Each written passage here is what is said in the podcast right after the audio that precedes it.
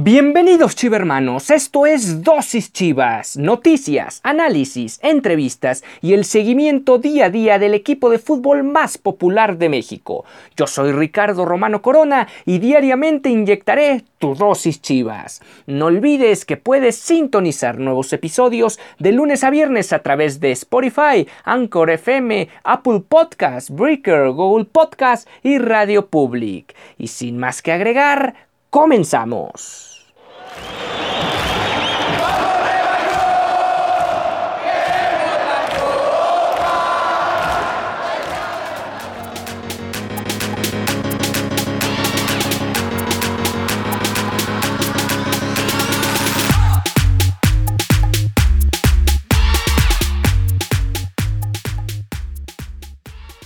Chivermanas y chivermanos, esto es Dosis Chivas, la emisión deportiva del equipo más popular del continente. Estamos arrancando una emisión más de, esta, de este programa deportivo con respecto al Guadalajara, el cual llega a este fin de semana con la posibilidad de, ah, de hilar ¿Quién lo diría hace más de ocho días? Pero ¿quién lo diría?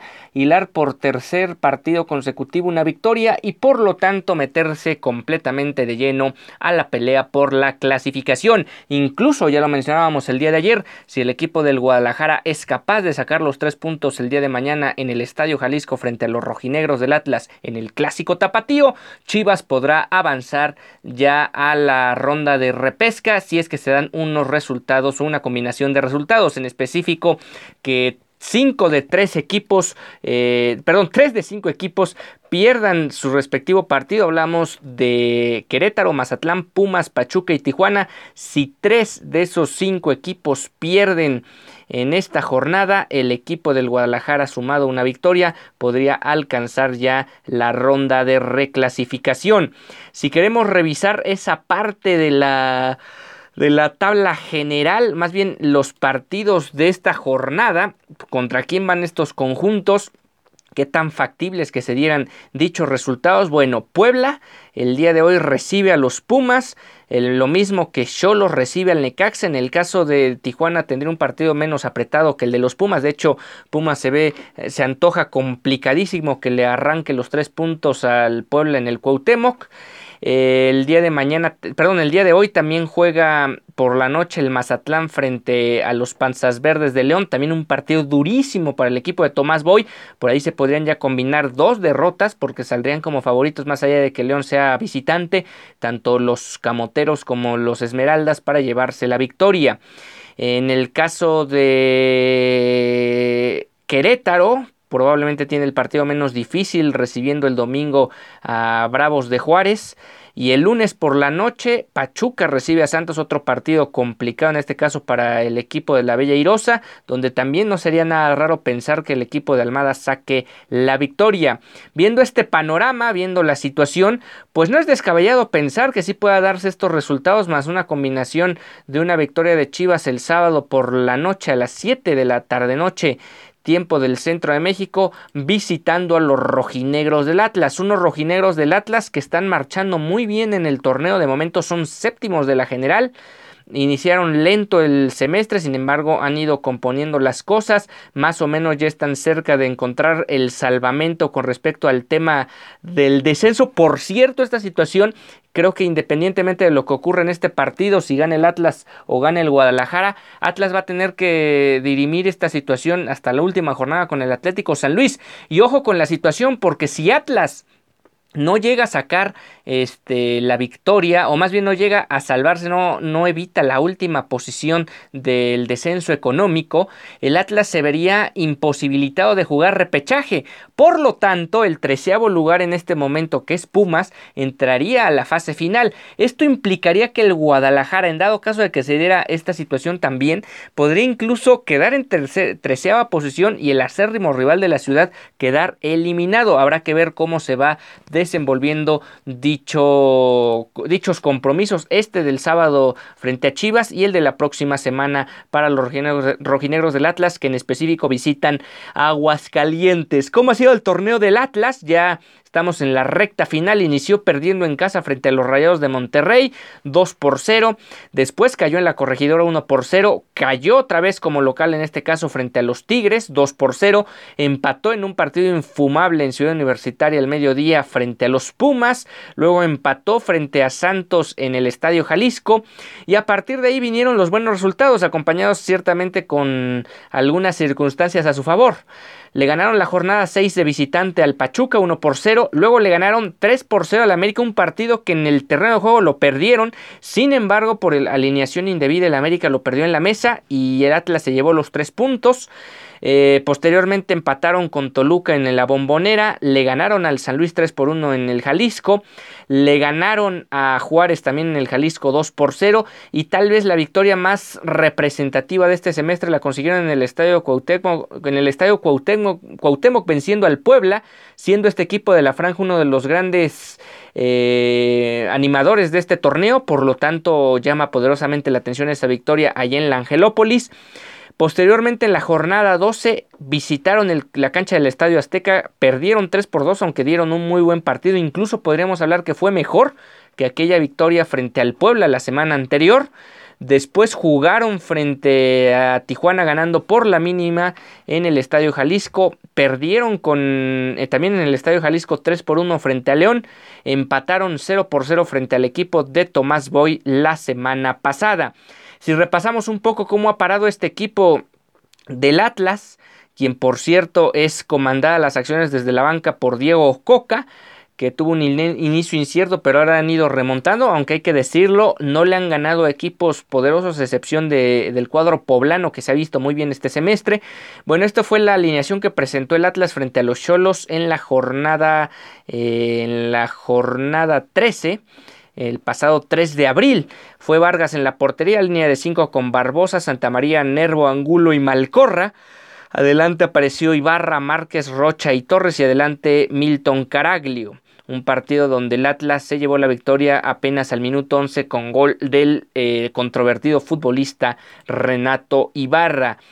Eh, la siguiente semana jugaron frente a León el sábado, también en el Estadio Jalisco. En este caso el partido se les complicó. De hecho, el León lo dominó a placer durante casi los 90 minutos. Ahí está la posesión del esférico, 56% a favor de León. Un duelo donde León empezó ganando con goles de Gigliotti al 37 y posteriormente en la segunda mitad del 67.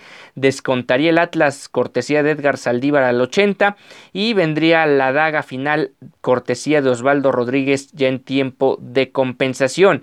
En este partido apareció Vargas en la portería, Barbosa, Santa María, Nervo, Angulo y Malcorra, la misma línea de cinco que el partido anterior, Ibarra, Márquez, Rocha y Torres en el medio campo y adelante también lo mismo con Milton Caraglio. Y en la pasada semana, el viernes, en la jornada 15, el, viernes 16 de abril, 0 por 0 en un partido muy trabado en el medio sector allá en Sinaloa, el equipo de Mazatlán no, se pudo, no le pudo hacer daño al cuadro atlista, Tampoco el equipo de la academia es que haya sido avasallador, ni mucho menos allá en su primera visita en la historia al Kraken. Y por lo tanto todo se dirimió en un empate a cero goles. Vargas en la portería, Barbosa, Santa María, Nervo, Angulo y Malcorra, la misma línea de cinco que podemos presumir repetirá Diego Coca para este partido frente a las Chivas. Ibarra, Márquez, Rocha, Torres y Caraglio el mismo 11 que utilizó frente al equipo de León. Dudo mucho que vengan incorporaciones a este o ajustes a este cuadro titular, pero veremos qué presenta Diego Coca en un partido que se le antoja complicado al Atlas, sobre todo por el tema estadístico más recientemente, tanto en enfrentamientos directos como lo que ha sido la participación de ambos equipos en el semestre. Chivas viene de dos victorias consecutivas y sigue increciendo sus posibilidades de eh, poder sacar mejores resultados en lo que resta del semestre. Eh, Chivas buscará el día de mañana seis triunfos consecutivos en el clásico tapatío. Vamos a repasar los cinco últimos, donde por cierto ha habido futbolistas que han tomado la batuta y han hecho gala de vestir la playera rojiblanca. Si consideramos partidos amistosos entre Chivas y Atlas en este mismo periodo, entonces hay que sumar un par de triunfos más a la racha. Entonces hablaríamos de 7 y podrían sumar la octava.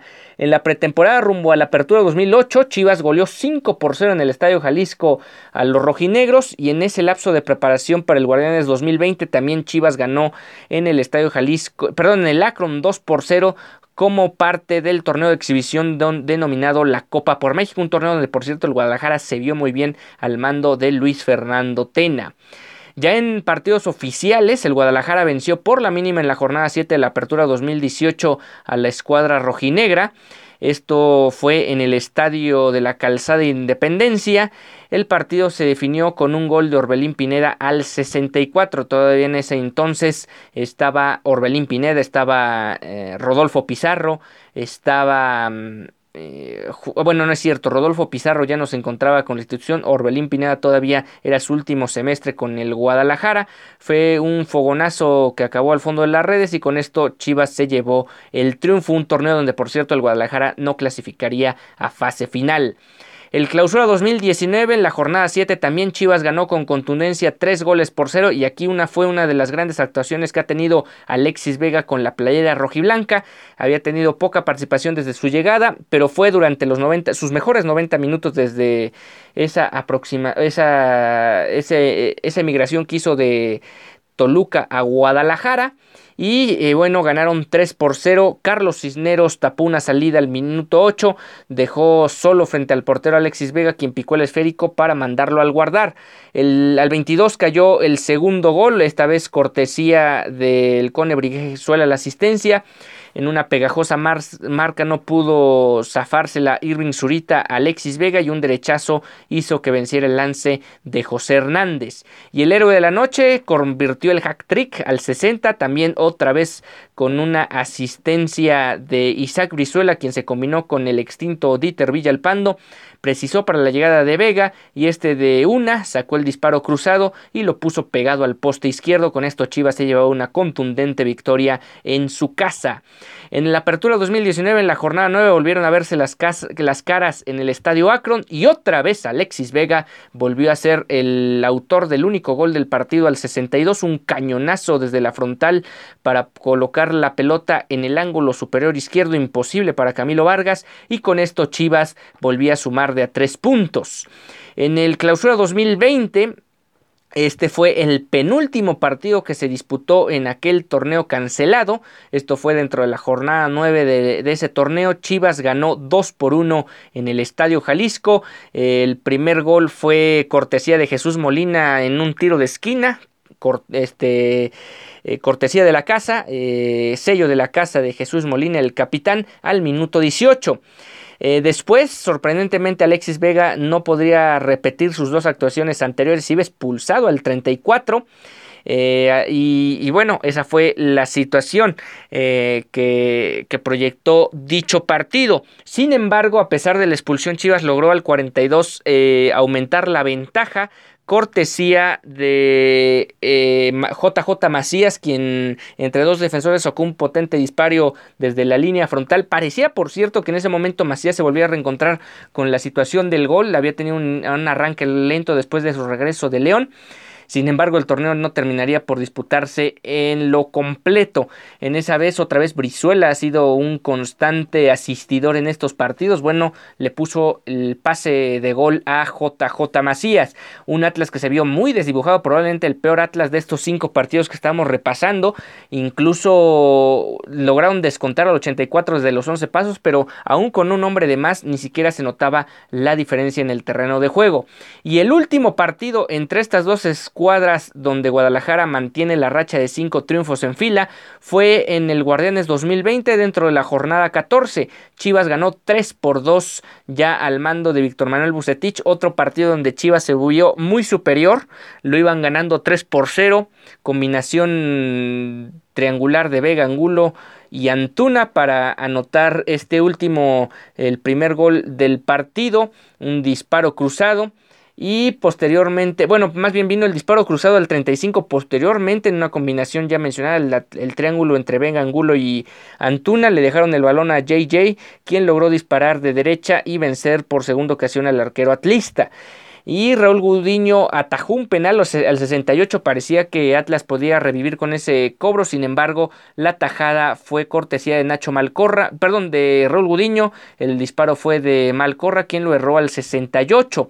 Y al 84 Isaac Brizuela puso la daga final en contra de los rojinegros, más allá de que el 88 y el 94 tanto Geraldino como Malcorra lograron acercar a los visitantes y fue un marcador mucho más apretado, pero vaya que en el terreno de juego se notó una extraordinaria diferencia. Ahora digamos que dentro de esta racha de seis partidos, ya incluyendo este, el Atlas es cuando mejor llega a este clásico tapatío, llega incluso en mejor posición que el Guadalajara, sin embargo, la mejor posición únicamente se representa con tres puntos. En caso de que el Guadalajara llegara a sacar el triunfo el día de mañana en el Jalisco, Chivas empataría al Atlas en la tabla general y este, bueno, más bien empataría al Atlas en, en puntos y por lo tanto eh, incluso podría terminar el cuadro rojiblanco encima de su máximo adversario histórico, más allá de la animadversión que existe a nivel nacional con las Águilas del América. Eh, Atlas tiene esta posibilidad de volver a demostrar que tiene cartel para jugar una fase final, además de evitar la peor multa económica en lo que se refiere a ese descenso de billetes.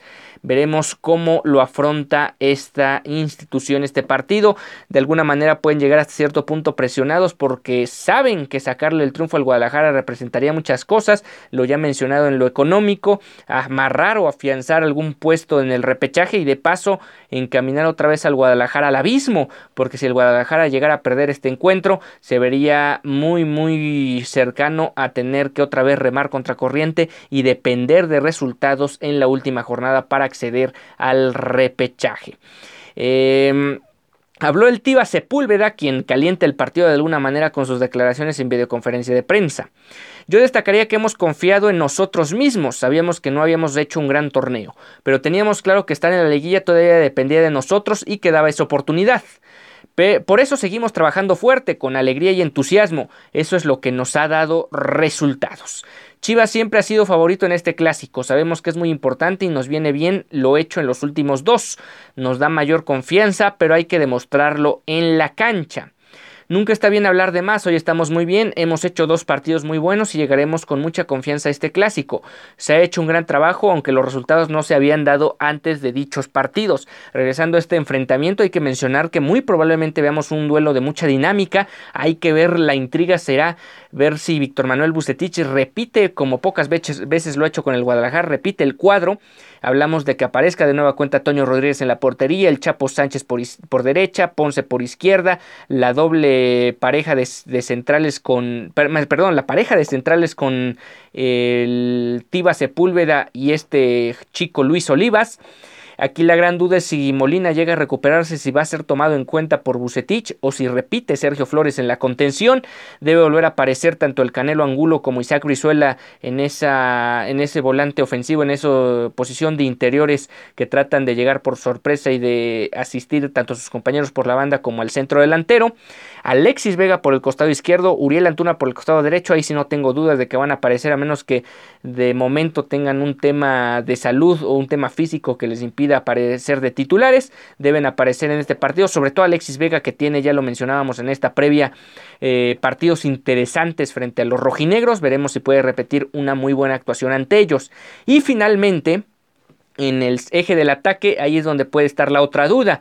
Si va a repetir de nueva cuenta JJ Macías, que queramos o no sigue siendo el centro delantero más confiable que tiene el Guadalajara, pero si por momentos llega a aparecer a Ángel Saldívar, que hasta cierto punto fue clave su participación en el partido de entre semana porque él dio la asistencia para gol de Alexis Vega, lo que representó el segundo triunfo en fila. Hay una realidad ellos, no han, ellos han tenido un buen torneo, no lo, han, no lo han hecho mal.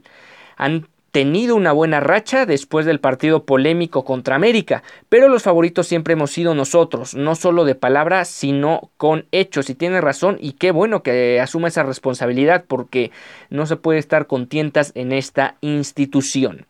Traemos esta rivalidad es en nuestro ADN y no se puede perder. Este clásico tiene que ser de nosotros y seguramente así será. Nos lo merecemos por el trabajo que hemos hecho y también por la afición.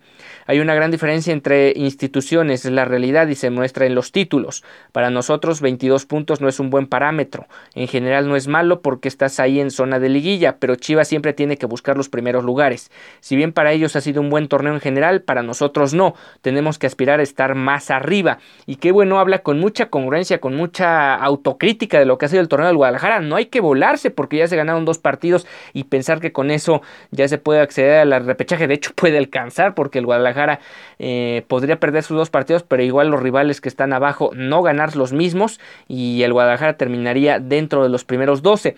Pero qué bueno que el Tiva Sepúlveda y espero que otros futbolistas sean muy conscientes de que el Guadalajara no puede entrar a, una, a un repechaje en la novena décima, onceava o doceava posición. Siempre tiene que estar por lo menos buscando los primeros ocho lugares, si no es que con mayor claridad la ronda, en este caso lo, el nuevo formato, la ronda de coertos de final directo, esto significaría quedar entre el primero y el cuarto lugar. Pues ahí están las declaraciones del Tiva Sepúlveda y veremos cómo se desarrolla el partido el día de mañana. Eh, vamos a hablar, como lo hemos hecho en otras ocasiones, de los 10 mejores goleadores que tiene Chivas frente uno de, uno de los grandes acérrimos rival que tiene en este, en este torneo de liga. Y bueno, el primer lugar, lo, el honor, el honor lo tiene nada más y nada menos y tiene mucho que ver con esa extraordinaria rivalidad que surge o que se hace muy fuerte a partir del campeonísimo eh, y de hecho un poco antes el único título, y título que tiene los rojinegros del Atlas que por cierto esta semana cumplieron 70 años de aquel lejano título hace ya varios varias varias décadas. Fue en 1951 el último título de los zorros del Atlas. Bueno el máximo anotador del Guadalajara frente a este conjunto es nada más y nada menos que Salvador Reyes 13 eh, tantos frente al cuadro de, del Atlas, curiosamente la misma cantidad que le anotó al América, y dicha cuenta se divide en 8 de liga, 3 de copa y 2 cotejos de, de exhibición.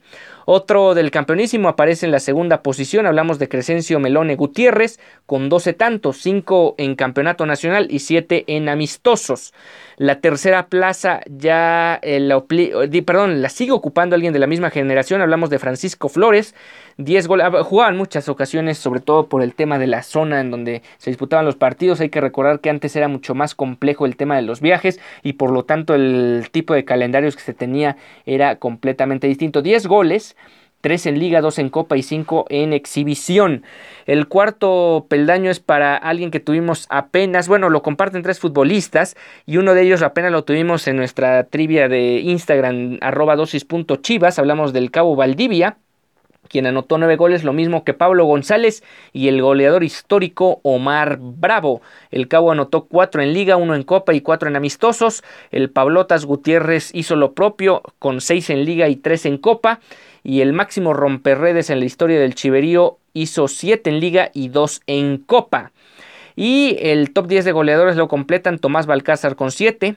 Marco Fabián, también un futbolista que fue intermitente con el Guadalajara y que cuando mejor brilló fue precisamente enfrentando al equipo de la ciudad. Anotó 6 goles, lo mismo que Max Prieto, Francisco Jara, Pedro Herrara, Perro, eh, perdón, Pedro Herrada y el, eh, el, Gusano Nápoles, Gustavo el Gusano Nápoles, con seis tantos todos ellos.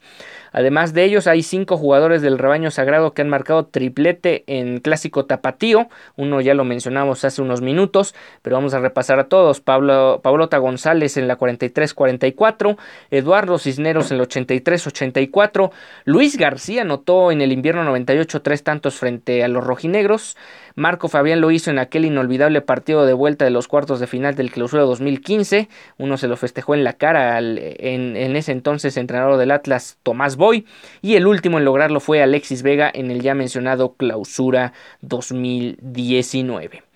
Y bueno, con esto cerramos la previa de este partido. Esperemos que el Guadalajara pueda sacar su tercera victoria consecutiva. Esperemos que Bucetich no vuelva a amarrar el partido y vuelva a tener posibilidades reales de sacar tres puntos que serían vitales de cara a la reclasificación.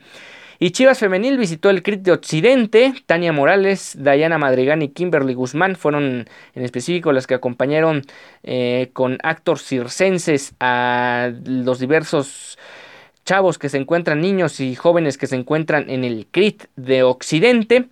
Estuvieron ahí haciendo este tipo de actividades, tomaron fotografías, firmaron autógrafos y jugaron con todos los pequeños que están recibiendo algún tipo de atención eh, ahí en el Teletón. Bueno, ahí está las obras que realiza no solo el equipo varonil, sino también el equipo femenil, que de alguna u otra manera se acercan, porque muchos de ellos luego pierden la noción de no quisiera llamar la realidad, pero sí el espacio en el que están conviviendo con otras personas, no dan cuenta las adversidades o los problemas que enfrentan otro, otros sectores de la población y que ellos a lo mejor por el, círculo en el que se desenvuelven día con día no, no lo tienen presente no son conscientes de ellos. Por ello se me hace muy muy importante este tipo de actividades que realiza el Deportivo Guadalajara. Por cierto, de Chivas Femenil hablaremos la previa del partido el próximo lunes porque, perdón, reciben a las Rayadas de Monterrey en un partido clave para seguir con las aspiraciones de primer lugar del campeonato. Y además vamos a revisar el resumen y el análisis de este partido de los rojinegros del Atlas, además de que dejamos pendiente también el asunto del Tapatío que ya jugó su partido reclasificación frente a los Coyotes de Tlaxcala en la Liga de Plata. Hasta lunes.